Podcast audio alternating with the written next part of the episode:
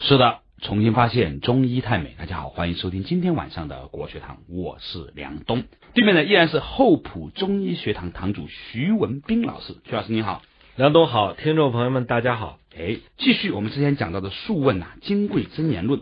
在过去的几周里面呢，我们讲到了阴阳啊、表里啊、内外呀、雌雄啊等等呢，都与天之阴阳相应。嗯，所以呢，今天我们就要往下讲了，就是五脏应四时，各有收受乎？啊，上几期节目我们讲了昼夜变化对应的就是阴阳的变化，就是说我们怎么把昼夜分成四季。嗯啊，阴中有阴，阳中有阳，这一段已经结束了。嗯下面这一段呢，我们要讲一个新的，就是人的五脏，嗯就是内脏器官再细分，跟四季的变化有没有个对应关系？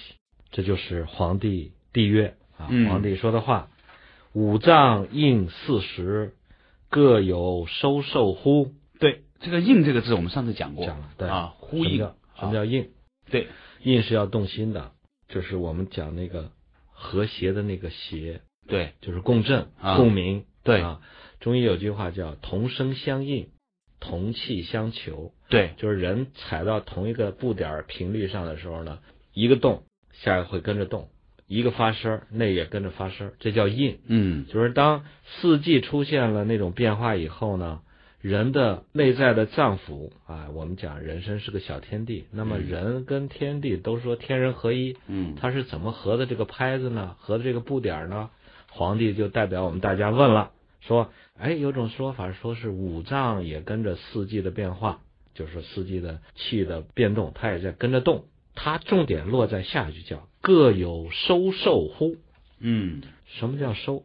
什么叫什么叫受 受？哎对，是吧肯？定是微言大义嘛，这两个字肯定不一样。肯定不一样的嗯啊！我我看到很多人就是这句话就带过去了，这是让我想起一句话叫古人讲男女干活儿大会不累 男女搭配，这是现代俗语啊。啊！古人讲男女授受不亲，对，那个授是哪个授？两个字嘛，对吧？哎一个是私语，哎，一个授是是教接授受的授，对授受不亲，别看发音一样，一个是给予，嗯一个是接受，对，就是说两个陌生男女之间互相传递一个东西，嗯给的那人叫授，嗯接的那人叫受，嗯他们是不直接发生这种授受关系，嗯通过第三方嗯啊，这叫授受不亲。这儿这个受呢是收，就是收割的收，嗯受呢是接受的受。嗯那么两个区别，收嗯收收受啊，区别在哪儿？我经常给大家提个建议，就是说，当你研究汉字、研究搞不清楚的时候，什么疼者痛也，痛者疼也的时候，那就想把它翻译成英文。嗯这下你就他山之石可以攻玉，嗯你一下跳出这个汉语的思维的圈子，你就翻过来看它，你就能有一种新的理解。你比如说把这个收嗯翻译成英文，嗯，so got got 啊，我们经常说 got 收到， email，呃，哎，收到了就 copy 对是吧？互相通话 copy 对啊，啊收呢我们可以翻译成什么？receive 哦，receive 啊，我 receive a letter，啊那个受呢，so 是 got 也不是 got，那 got mail 现在是哪个？受翻译成 accept。哦 receive the gift 啊 doesn't mean I accept it。哦，有拼音不错， 需要讲讲是 不是？你寄来一封信，啊来我收到一封求爱信，啊这叫收。啊我是不是要接受你的求爱呢？啊这叫受，哦，对不对？对？当春天发生的时候，各个脏腑都 receive 嗯啊，收到了这个春天的信息，但谁跟他和谐共振跳起舞来了？受了，哦，就是说五脏皆收，为肝受之。 所以你别说西方人没文化，人家也是分得出来收手的， 家是收手。对对对所以就是皇帝问的也很深刻，嗯就说可有收受乎？嗯下面那话更有意思，齐齐国国曰曰啊，有，嗯，这也就应了。对，但是东方青色入通于肝。说完了有以后，他就给你细讲了，对就说我们的五脏是怎么跟着季节的变化去受的，怎嗯么跟它应的。嗯啊所以他第一讲的是什么？东方色青，嗯东方啊色青。嗯这就讲了我们五行讲的是什么东西，这就涉及到五脏和五行了。嗯前前一段我们讲的是阴阳，嗯阴阳我在讲阴阳之前，我做了个铺垫，我说中医是门关系学，它研究人和天地之间的关系，研究人与人的关系，然后研究人的内部五脏六腑的关系。能量、物质、信息，哎，他为什么要研究关系呢？他发现很多人出了问题，是把关系搞错了，或者把关系搞乱了。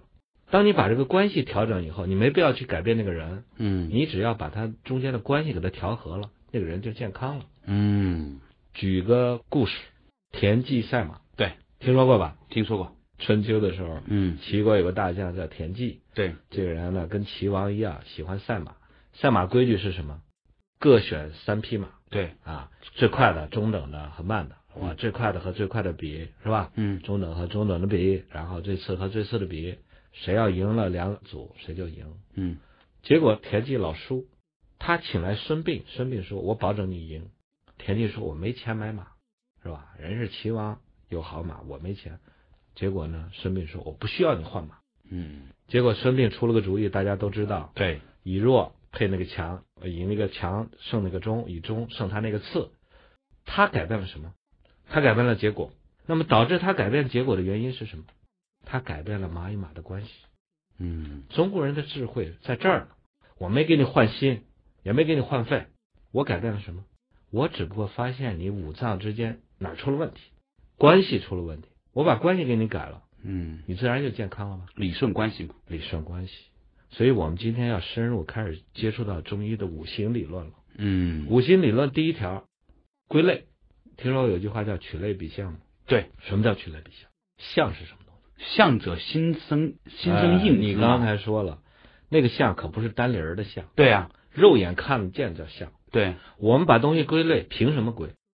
凭什么你就把人归到那一类了？嗯，还是因为你有一个知识框架结构，不是，第一，我们普通人归类是靠我们肉眼看到的形、嗯形状、嗯形态、嗯形体，嗯是吧？嗯，我们肉眼能看到的是形，另外我们肉眼还能看到什么？色、对颜色。对所以我们经常说形形色色嘛。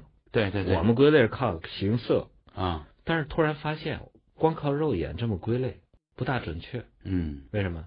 你肉眼看到的往往不是真相，真相都是掩饰在有形的实体的背后的那个东西。 嗯，真相都是赤裸裸的，那个东西是什么？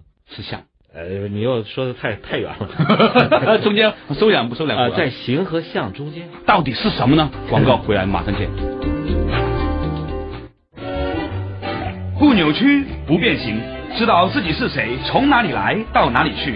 上古时期的生命智慧，《黄帝内经》帮您轻轻松松活到一百二十岁。重新发现中医太美，大家好，欢迎继续回来到国学堂，依然是和厚朴中医学堂堂主徐文斌老师一起来学习。刚才呢就讲到啊，在这个形和象之间呢，还是有所不一样，中间还有个东西。那到底形和象之间是什么东西呢？比如说，我们把人分类，嗯，怎么分？ 把人怎么分？哼肯定不是好人坏人，对啊，男人女人 嘛，现在男人女人。对，那怎么分男人女 人？这个还用说吗？这还用说嘛啊？啊但是这里面问题还真大。啊，真是你比如说，我们原来都是根据它的形来分类对啊，什么？我们都有性征，对，第一性征啊男人有男性生殖器，女人有女性生殖器，嗯还有第二性征，然嗯后就说女性的骨盆比较宽啊，嗯乳房呢比较充盈饱满，嗯男人呢有喉结，嗯这还是形。嗯但是突然在奥运会上发现问题了，嗯，有的冲到女性比赛项目里面那个人，就按你的性征来看，她是女的，但是呢，她的成绩出奇的要比女人要高得多。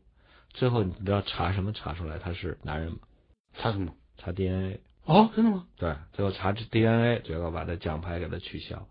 这就说明一个问题，就是说你肉眼看到的这个形，有时候会欺骗你，就嗯代表不了它的本质。嗯，所以以我们说，哎，看这个人是男人啊，长得男人样，有男人的性征啊，但是呢，这个人言谈举止全是一副娘娘腔，嗯过于妩媚啊，这是什么呀？这男人阳女相中之音，哦，阳中之音，对对对是？吧？嗯对，这就是说，在有形状的后面，它有一个气。嗯这种气就决止了他的行为举止谈吐，是吧？这是他的气。那么在气背后呢？其背后这是我们讲那个禅宗的故事啊，推动旗子的是风，推动风的是什么？推动气的又是什么呢？这个讲到那个神，嗯我们讲精气神嘛。嗯有形物质的背后是他的气，这个气还有他的神。比如说，有的人长了一副男人身体，他却一副女人的这种灵魂，灵魂就想变性，把自己变成女人，嗯，这就是说没匹配对。嗯那么说，我们最他最本质的是什么？绝对不是他那个肉身，嗯是吧？你有人也能观察到他的举止行为，能看到他的气，但是中医那些高的智慧的古代的那些巫医们看到的是什么？都是神，神。所以说，相由心生，其实那个心就是神。心神心是神，通过这些人静心的用心去体会我们看到的肉眼看到这些物质，动物啊、植物啊、草木啊这些呃金石啊，他用心去体会，最后出了个相，然后告诉大家，告诉你们这帮肉眼凡胎的人，这些东西它的气是硬的，是能够共振的，是能够共鸣的，或者它背后的最后那个神是一样的，所以这就有了我们的五行归类。所以大家今天要学的就是古代这些大的智慧家给我们留下的，他们用心体会到的东西。这些东西是什么？一荣俱荣，一损俱损，是硬的。哪个应硬就是呼应的应酬的应啊，就是呼应的应。就是说这些气，它要一动，他们是全动的。嗯如果它被人生，呃，被某一个东西生，他们全生；它被某个东西克，他们全被克。这是一类。所以研究关系学，第一归类分类，中国人把这些东西分五行有五大类。嗯另外一个五行的理论核心就是什么？研究这五类东西之间的关系，嗯谁生它，谁克它，这就是他们之间的关系。我们先分类，嗯，就是在西方的统计学里面呢，有所谓的这个回归统计回归是吧？它也分类，它也透过这个现象去统计，找到它那种呼应关系。但是呢，我认为呢，有意思就是中国古代的人们呢，他们不仅仅看到了它的这种共同性，嗯还找到这种共同性背后的那一种跟根啊，没有用，没有无法用物质来传达的东西。对，这就是那种能量和信息的东西对，啊。其实我觉得，在一个手机都很普及的时代，嗯大家应该能理解，原来很多东西是不是物质的，对吧？大家都是没有通一根电话线的，为什么还能彼此打电话？你只要知道现在世界上有非物质文文化化遗遗产产就行了啊，你就是想哦，感情有非物质的东西存在。对，但是大家，我估计很多人从来没有认真去注视过这个这几个字意味着什么，是对吧？嗯好了，刚才讲到的五脏应四时，各有收受乎嗯，啊，有东方青色，入通于肝，开窍于目，藏精于肝。这就是我们按这个东南西北中嗯啊来来说了啊，先从这个硬干的，我们经常讲木火土金水。那么齐博说的第一类就是相应的东西啊嗯，同声相应、同气相求的东西，是出于东方。嗯这个东方指哪儿的东方呢？以神州中国为哎，主吧以中原地区为中心的东方，就是现在山东嗯啊这个方向，这个叫东方。啊，还有再往北，其实这个青色呢，就是深绿以后呢趋于蓝，就是我们我一般教英文课的时候，我直接就把它 blue and green 哦，青两种都有，啊，青混合和色绿混合色。你单看见绿可以叫青，其实中国文字有很多，你看青绿还可以叫碧，嗯是吧？我们说这个碧绿碧绿的那个碧碧血剑啊，还有什么翠、嗯翡翠？嗯，什么叫翡？什么叫翠？对，翡和翠什么区别？翡是黄，偏黄的颜色，哦，翠就是偏绿的啊。你说戴个镯子有点绿，那很贵的。所以这些呢，我们讲的翠、绿、青、碧，这都是一类的。这种颜色跟东方有关系啊，叫东方的颜色的规律都是这样。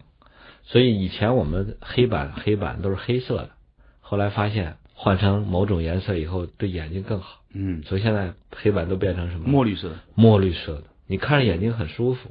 这就对应它下面讲入通于肝，哦，开窍于目，嗯，是？吧？这叫硬，就省你的劲儿叫硬啊。它一动你也跟着动，叫省劲儿了嘛。都知道大雁一飞都排成人字形，后来人们研究为什么一扇翅膀那个带那个波啊，就嗯替后面那个大雁就省点劲儿，这也叫硬，走到那个踩到那个点儿上了。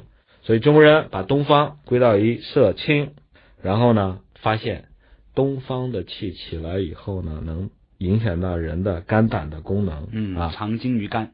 进而呢，能让让你的眼睛更加明亮啊。嗯什么叫藏精于肝呢？就是说，支撑它这套系统的，就是五行东方这套系统，它也有物质基础，嗯它也有气，它有它的神。那它的物质基础在哪儿？就是我们那个肝儿，大家都吃过猪肝儿嗯啊，鲜红的，比较柔嫩的，里面都是藏了很多血的这个肝。这个藏精的时候，它是生动活泼的；如果它藏污纳垢的时候，变成什么了？浑浊的，脂肪肝、哦肝硬化、肝癌。哦，所以你倒是藏精还是藏污，取决于你身体的状况啊。嗯，所谓人老珠黄，就是眼珠都变黄了，那肝血不足。人老珠黄有俩解释，嗯，一个是珠说是眼珠，对呀、另外一株呢珍珠。啊，为什么人老珠黄是这？珍珠放时间长了，它就失去那个光泽。啊，就比喻，啊，比喻嗯， 啊，比喻熟女们，资深熟女啊，嗯，常见于肝，其病发惊骇，其味酸。这个如果对这个东方的这个肝触动太大的话呢，嗯容易产生一个症状，什么症状？嗯，其病发惊骇，就是一惊一乍是吧？很容易吓到亥。啊。你看它都是什么边儿？亥是马字边嘛，对不金呢？对？惊呢是竖心旁嘛，简化字对，繁体字是那个，上面一个尊敬的敬，下面是个马，都是马。我我们上次不是讲了那个舞狮说马的吗？对，马的眼睛大，看人也大，所以容易驯服。但是这个眼睛大呢，接受信息能量也多，容易受到惊吓。惊是，对，真的马所以惊了，哦所以你看，你看见那些在街上那些大眼女青年是吧？嗯要不然呢就特温顺，要不然的话呢吓一吓她就疯掉。对接受容易容易接受信息啊。嗯这就对应到我们那个东方的这个肝胆的系统呢，它会影响到人的我们现在讲的这个神经系统。嗯啊，神经系统呢，它受到刺激以后呢，容易让人产生一种震颤，震颤以后呢，就影响到自己内心呢，就出一种惊骇。惊是往起窜，你看马一惊，前蹄子往起一抬啊，后两条腿儿着地啊，惊了。骇是什么意思？ 啊惊涛骇浪，对，骇到底是啥东西？骇是不是那种内心里面那种爆炸式的那种？我有感觉。害的意思呢，我自己研究过啊，就是说它是有一种就是心头被一种阴云遮蔽的那种感觉嗯啊，就是特别沉重的那种压迫的那种感觉，就类似于现在我们一一着急就心里一紧，胸口发闷啊那种状态哦，惊骇。所以呀、各位青年朋友，当你出现惊骇的时候呢，就算你再害怕，起码你也应该冷静看看，我现在是惊了呢，还是骇了呢？当你想这个事儿的时候，就没那么惊骇了，是吧？这个问题就在于人生就怕直面，对吧？就怕你直视它啊！好了，稍事休息啊，马上回来。每周六周日晚十一点到十二点，梁冬和您一起打通身体奇经八脉，探讨上古时期的生命哲学。这里是中国之声最新鲜的文化节目《国学堂》。重新发现中医太美，继续回来啊！刚才还是有这个和徐文斌老师一起来学习。刚才讲到啊这个话题，讲到呢这个不同的五脏，就是五脏呢去应不同的事实，也有应不同的这个就五行啊。尤其东方，从东方开始讲起，东方呢色青入通于肝，开窍于目，藏精于肝，习病发惊骇。骇呢刚刚讲到，骇呢就是那种心中乌云蔽日的那啊种，感觉，啊胸闷嗯的感觉。胸闷的感觉哈。呃，其味酸，这什么意思？呃，这个啊，嗯就是《黄帝内经》有很多这个五味，就是我们讲的酸苦甘辛咸跟五脏的对应关系。后世呢，对它的这个理论又有进一步的发展，嗯就是说，呃，我们一般说有十味儿啊，对应酸的呢，我们还有个涩，是吧？咱们都吃吃过这个柿子，觉得很涩，其实它是酸的极致。哦，对吧？酸啊、苦呢，我们对应还有个焦，就是你把面包、啊馒头烤焦了，或者有锅巴，你尝尝那个饭焦的味儿，啥味嗯儿？特苦 吧？有一甚至苦到有点甜的那种，那就那你种没吃到没没烤焦那 个啊，焦苦嗯是吧？还有呢，甘，我们经常说甜，嗯或者叫淡。嗯，你看我们喝的水叫淡水，你对说它甜吗？这也不甜，它是淡，淡和甘我们归到一类啊。还有对于辛呢，我们就说有个辣，或者还有个麻，这都是对那个辛味儿这。个辛和辣有什么区别？辛是发散的，这个辣吧总是热的，嗯你辣的只想喝冰水，但是这个辛有辛凉。你比如说你吃薄荷，哦，就极其厉害的时候，它也是辛，嗯，它也是发，你知道那也是个往出散的感觉，但是它是凉的。哦，所以你说辛有两种可能，有辛热，有辛凉。你要说辣，就一种感觉，就是火烧火辣辣的嘛。啊嗯嗯对于最后那个咸，嗯比如说我们说放味精，嗯什么感觉？鲜，嗯很鲜。吃海鲜，你说它咸吗？嗯它不咸，但是很鲜。嗯所以这有十个味儿，十个味儿呢是在后世的伊尹的《汤液金法》里面完全给总结了一下，也就是钱老钱老说那个腐雄诀、脏腑用药法事，嗯就是被陶弘景保留下来的那个这本书里面，他把五味儿做了一个完整的归类。汤液经法是伊尹写的呀，哦，伊人是伊尹可是真人，厨子，人家对味道的了解，那入哪个经归哪个脏，有什么作用，是补还是泻，清清楚楚。我们现在开方子，一说头疼啊，加点川芎；一说消化不好，闹点焦三仙。人家直接是调的是神，嗯怎么调神？人通过调气来调神嗯啊，所以你用经方，突然发现它经常会起到奇效，嗯你都匪夷所思，不敢想象，为什么？这是古代通神的那些巫医们总结出来的东西，人家看到了背后的那种联系。嗯所以这个酸，大家记住，这个入肝的药呢有两种味道，一个是让肝呢更加强，另外呢就是让它稍微平衡一下。嗯这个春天的味道对于肝来讲，这个酸呢是让肝稍微收敛一下。嗯酸嘛，我们经常说涩，酸主收敛。所以当人有病发惊骇的时候，其实是什么？肝气有点发散太过对啊，我们就一一一惊或者一下就哆嗦啊，就就抽筋儿。这时候怎么办？吃点酸的东西，帮他收一下气。所以听众朋友，如果你老婆发飙的话 呢，给她吃点李子什么的。哎，喝口醋，我们经常说吃醋吃醋，哎，能平静一下。哈，对对对，有道理。所以脾胃酸，这就是讲到了这么怎么去啊、对应这个肝气啊。嗯，其类草木。所以呢，我们把自然界的植物，嗯植物嘛，简单分一个草一个木，嗯，归到什么？对应肝。植物除了草木还有什么？还有蕨类啊，还有真蕨，还有苔藓， 哦，对对对，还有忘了。孢子植物、蘑菇、灵芝，哦，对 对对对是吧对对嗯 草木。 对对，人非草木啊，嗯，其类草木，其蓄积。刚才我说草木是指植物，对，那下面一个对应的动物其序啊啊，就是五序啊啊，我们叫五序为益，五谷为养。对，那么东方啊，日出的地方呼应的日出最早的那个动物是哈鸡，鸡。鸡叫的最早，所以吃鸡肉是入肝经、补肝血嗯的啊。所以这女人产后啊，我们就炖一只鸡啊，给她补补肝血，因为什么？人在顺产的时候也会出很多血，这个血都是什么？都是肝血。嗯啊，女女性来例假主要是肝藏血，然后放血，所以当她流失很多血的时候，你怎么让她肝气肝血补的旺一点？我们说炖点鸡。那么现代人呢？现代人毛病是什么？ 吃鸡吃太多是吧？对呀、是营养过剩，小孩子多动症，对，就是发病惊寒， 啊整天在那儿不是挤眉就是弄眼儿啊，抠抠这个，动动那个， 对不起。是吧？ 我给你讲讲故事特逗，我一个小朋友就是多动症嘛，啊，就我给他治啊，调调理他的脾胃啊，调理他的肝胆功能，哎，慢慢挺好。然后上次他来复诊，他奶奶高兴的跟我说：“徐大夫啊，他这个指甲终于长出这么一毫米，他以前没有好没有这样吗？什么意思呢？他用了十一年，长出了一毫米的指甲， 给我笑的。为什么？多动症的孩子有个特点。”喜欢要求 这样。咬指甲，就是在那儿没事儿嘛，有有事儿就捅别人，没事儿就咬自己。他把这个十个指头的指甲咬的是齐齐整整，永远不可能让它长出来。就是说， 最近戒掉这个爱好了。老把这个这个敌人 扼杀在萌芽状态。东方不是生发嘛，他就给它咔掉。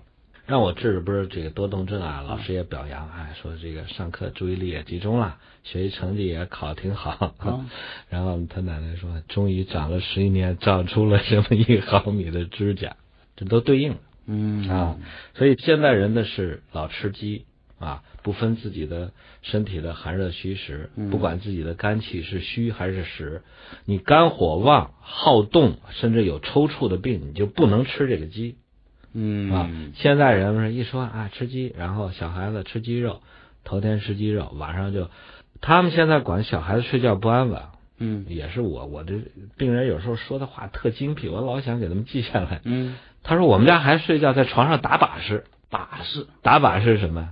北京话管这练武的人叫打把式。对对对 就是铺一块地儿啊，有钱的帮个钱场，没钱的帮个人场， 对对对就开始练起来了。 这孩子啊，往床上一睡，睡着以后打把式，就在床上翻来滚去，啊，这是另外一种梦中多动。一看这种人什么营养过剩， 肝气肝血太旺，啊，不能吃鸡了啊。红叶老师也是坚 决的，的反击者，他因为治好多这个小孩子病还是妇科病嘛，对，很多女性不是不来例假，是例假老提前，甚至一个月来两次例假。哇一看这都是什么肝气肝血太旺了。哦，你这还天天一只老母鸡，半只鸡，还吃烤鸡，还再加上麻炸辣鸡啊 麻辣鸡丁儿啊，宫爆鸡丁儿，还加上辣子，这整个你说是无知还是无觉？哦，嗯所以像我这样最近一段时间有点倦怠的人，吃点鸡还行呃，啊。兴奋一下。嗯还有人就是什么早醒，现在流行一种失眠病，不是睡不着，啊而是睡到两三点钟以后，睁开眼睛满脑子破事儿，然后就怎么也睡不回去。你像这种人一看就不能吃鸡肉，对吧？嗯谁谁早醒啊？鸡鸡早醒嘛，对对 吧？鸡叫头遍了，啊鸡叫二遍了。一看这就是鸡肉吃多了，余毒未清，所以早早就睁开一双迷茫的大眼睛。那除了鸡以外啊，其他的像各种雀类、嗯斑鸠啊、鹚鸪啊，哎这算不算也算鸡类呢？哎，你这就是举一反三了，触类旁通。所有的飞禽都算鸡类全是鸡，除了水禽啊，啊除了沾水的鸭鸭子、天鹅啊，这个大雁，啊！所有的飞禽就不沾水的。你啊看，我们说鸡落水叫落汤鸡嘛，对对对你看对它也不舒服，我们看着也可怜，对，天上飞的。所以最厉害的是个头越小，麻雀麻雀。所以古代人用麻雀来壮阳的，鼓舞哇。鼓舞的是什么呀有？一次我去广西桂林啊，看烧烤，哇，一串里面八只麻雀， 对，那得多猛啊！还猛盛辣椒面儿，猛猛到流鼻血。嗯，嗯，它是补肝血的。不干血的哈。嗯，哎，为什么越小的这个越猛呢？麻，雀虽小，五脏俱全。啊嗯你看我们中医有个认识，就是说我们看东西不看它个头，啊，对，是吧？一啊个傻大个儿挺大，那一肚子草包没用。嗯，我们吃五谷里面最有营养价值的小米小米，你看那么点儿一个东西，包含那么多信息和能量，能长出那么大一植物来，我们就认为这这个是浓缩的都是精华。这话真有道理哈。 对，你看那个麻雀，所以吃麻雀的效果绝对比吃鸵鸟效果要好。 鸵鸟也是鸟，但是不会飞了。 好，稍事休息一下，马上继续回来。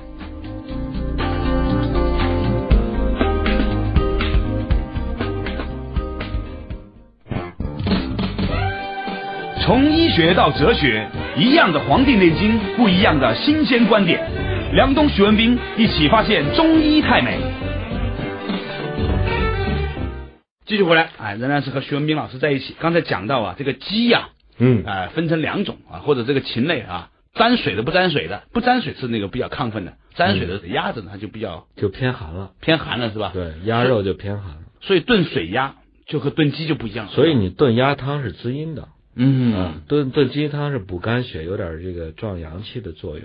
嗯，你，看我们经常现在上餐桌的嗯鹌鹑、嗯麻雀、鸽子、鸡，这都是属于飞禽类，都属于是能先鼓舞肝气，然后呢木生火，对，木生火，然后呢，甚至就是说我们以后以后会讲南方朱雀嘛，对，它把这种过分抗烈的补肝气以后造成那个火就归到心了，所以我治一些抑郁症的，觉得活得没意思的时候，怎么办？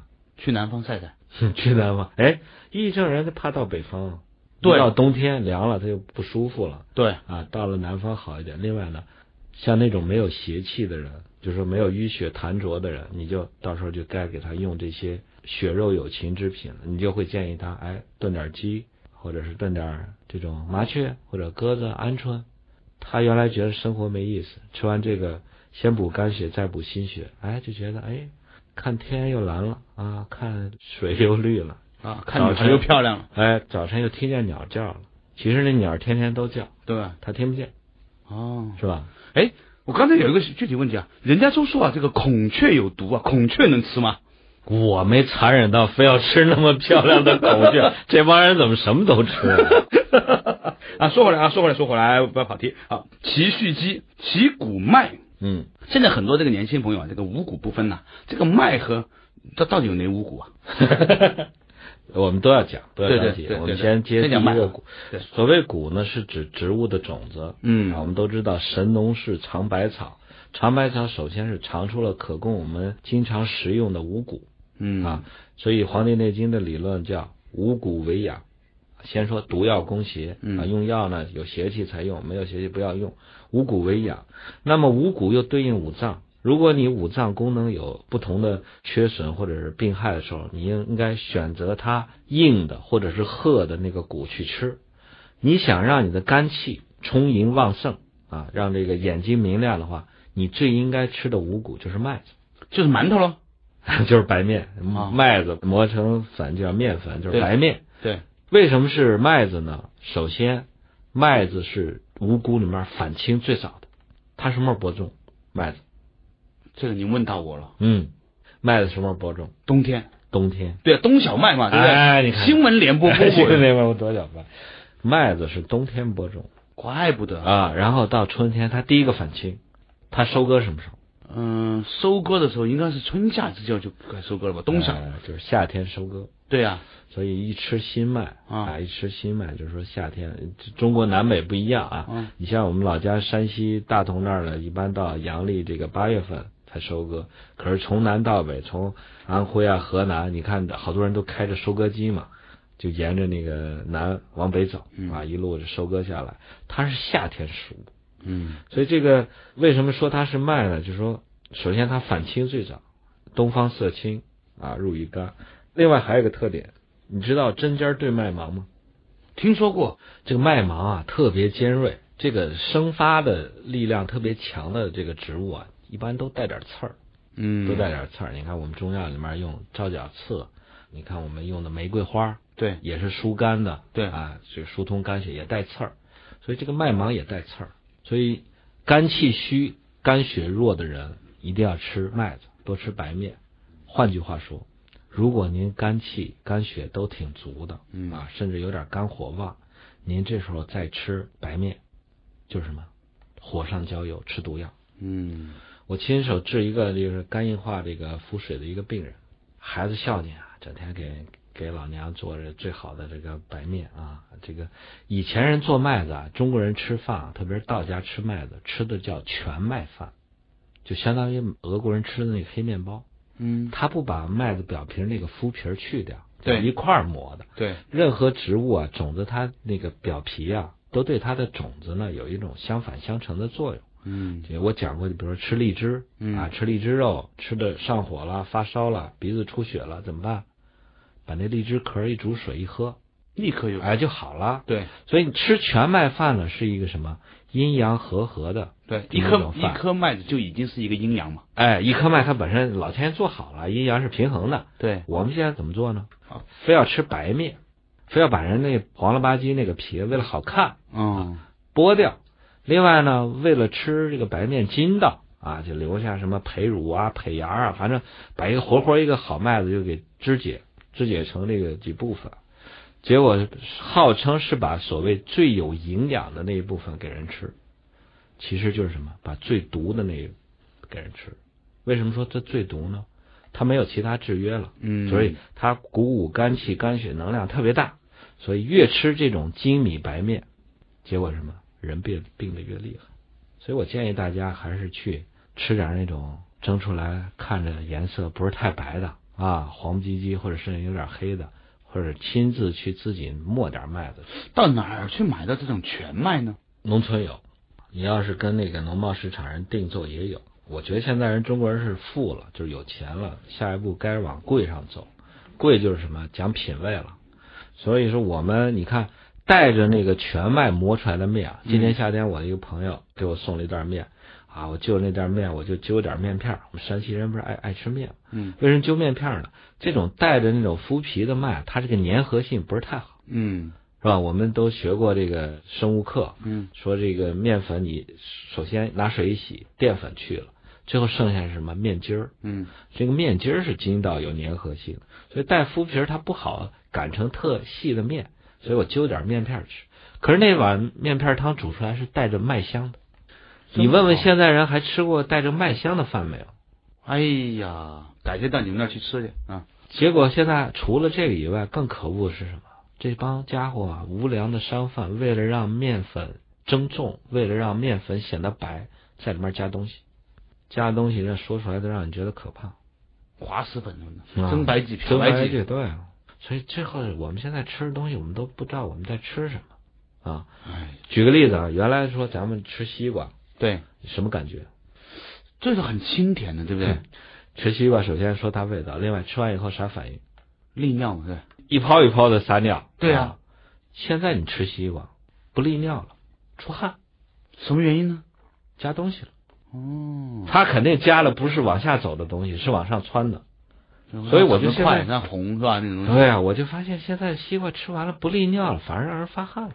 嗯，所以我们吃的东西已经太多的伪，太多的人为，可怕而且你人为顺应自然也算好吧，他非要跟天地拗着去干啊嗯，旗鼓脉。嗯所以我刚才说，我刚才治那个肝硬化腹水那个病人啊，他本身出现了黄疸，一看就肝经啊有了这种毒热，伸出舌头也是血红的，孩子还特孝敬，给吃的这个精米白面。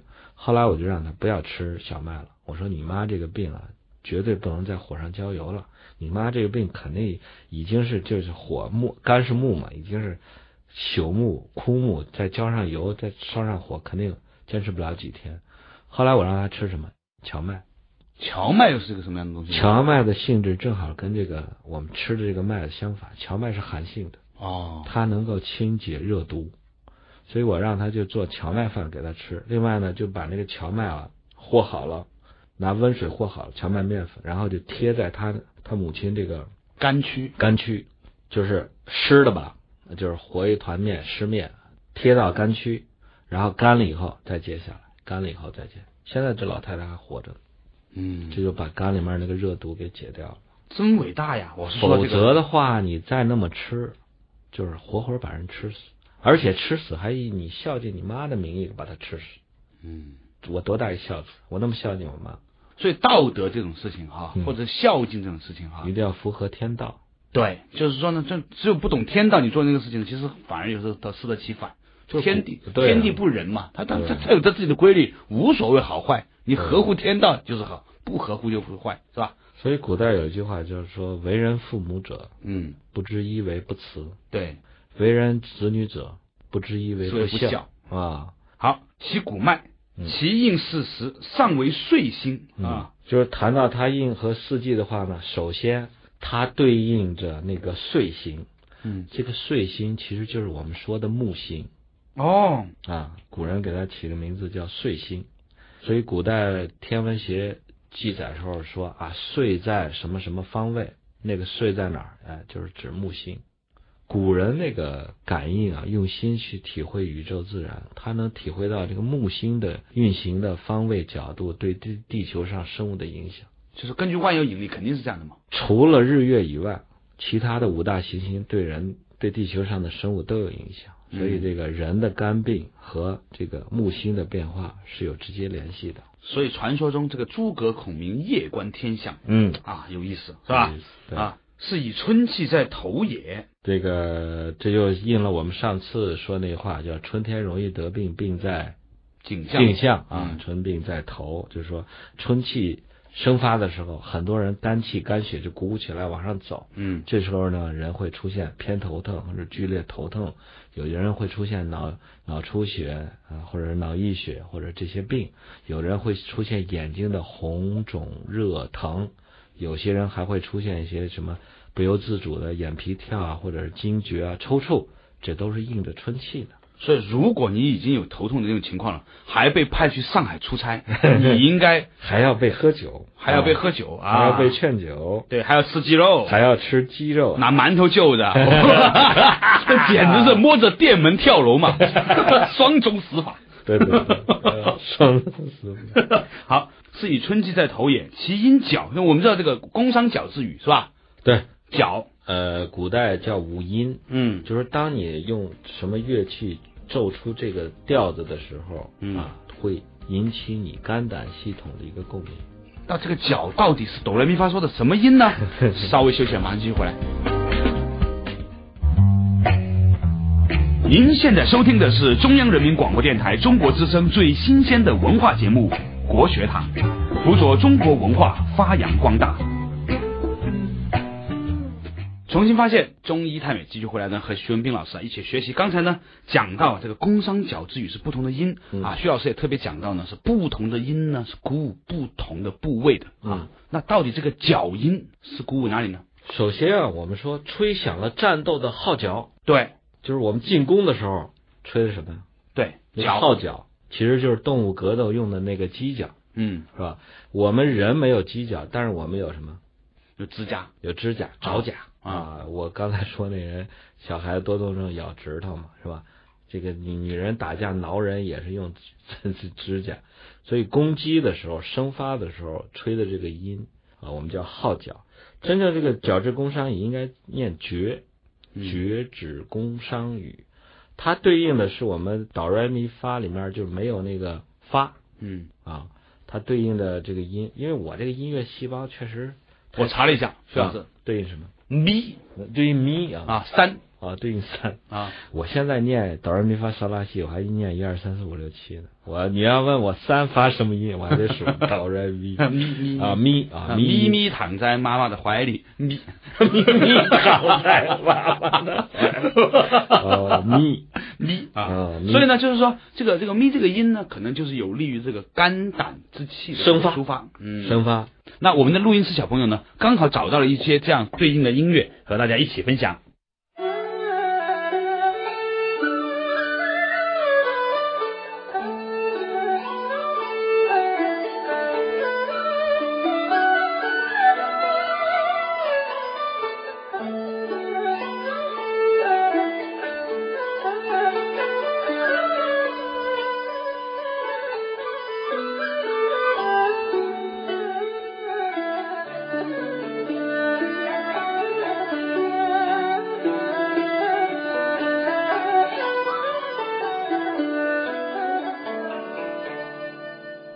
所以你要是听得很郁闷的话，就最近情绪很郁闷的话，嗯就多听跟咪以为主的。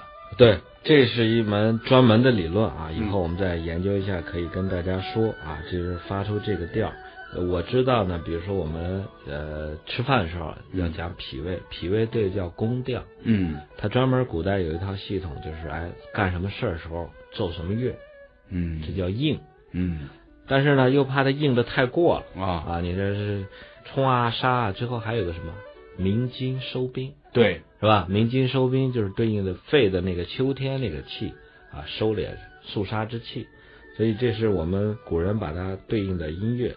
中医有个学问叫望闻问切，其中一个闻，就听这个人说话，什么音多，什么音少，然后就判断这个人脏腑的虚实寒热。这是一门学问，啊对很大的学问，但是现在濒临失传，或者是要已，我不敢说已经失传，我知道很多人知道，我知道的一些大夫就是他不像我必须得见人号脉啊，望闻问切，人家就是打电话，比如说梁总有什么病，嗯一打电话听你说一段话，然后方子就开出来，他靠什么？闻，嗯就听你的说话的这个语音、语调，包括这个语气，甚至或者从你说话的说话的一些内容。那祥林嫂一来说全是抱怨啊，嗯对我们家阿猫活着不还还这么大了，一看人心气积虚，这是一门功夫。当然还有人的就是诊断是为功夫，还有就治疗是一个功夫。你有对什么病，我就建议你啊听一些什么样的音乐啊。对，但后世其实到孔子那会儿，这个音律已经乱了，全变成了靡靡之音了。嗯亡国之音。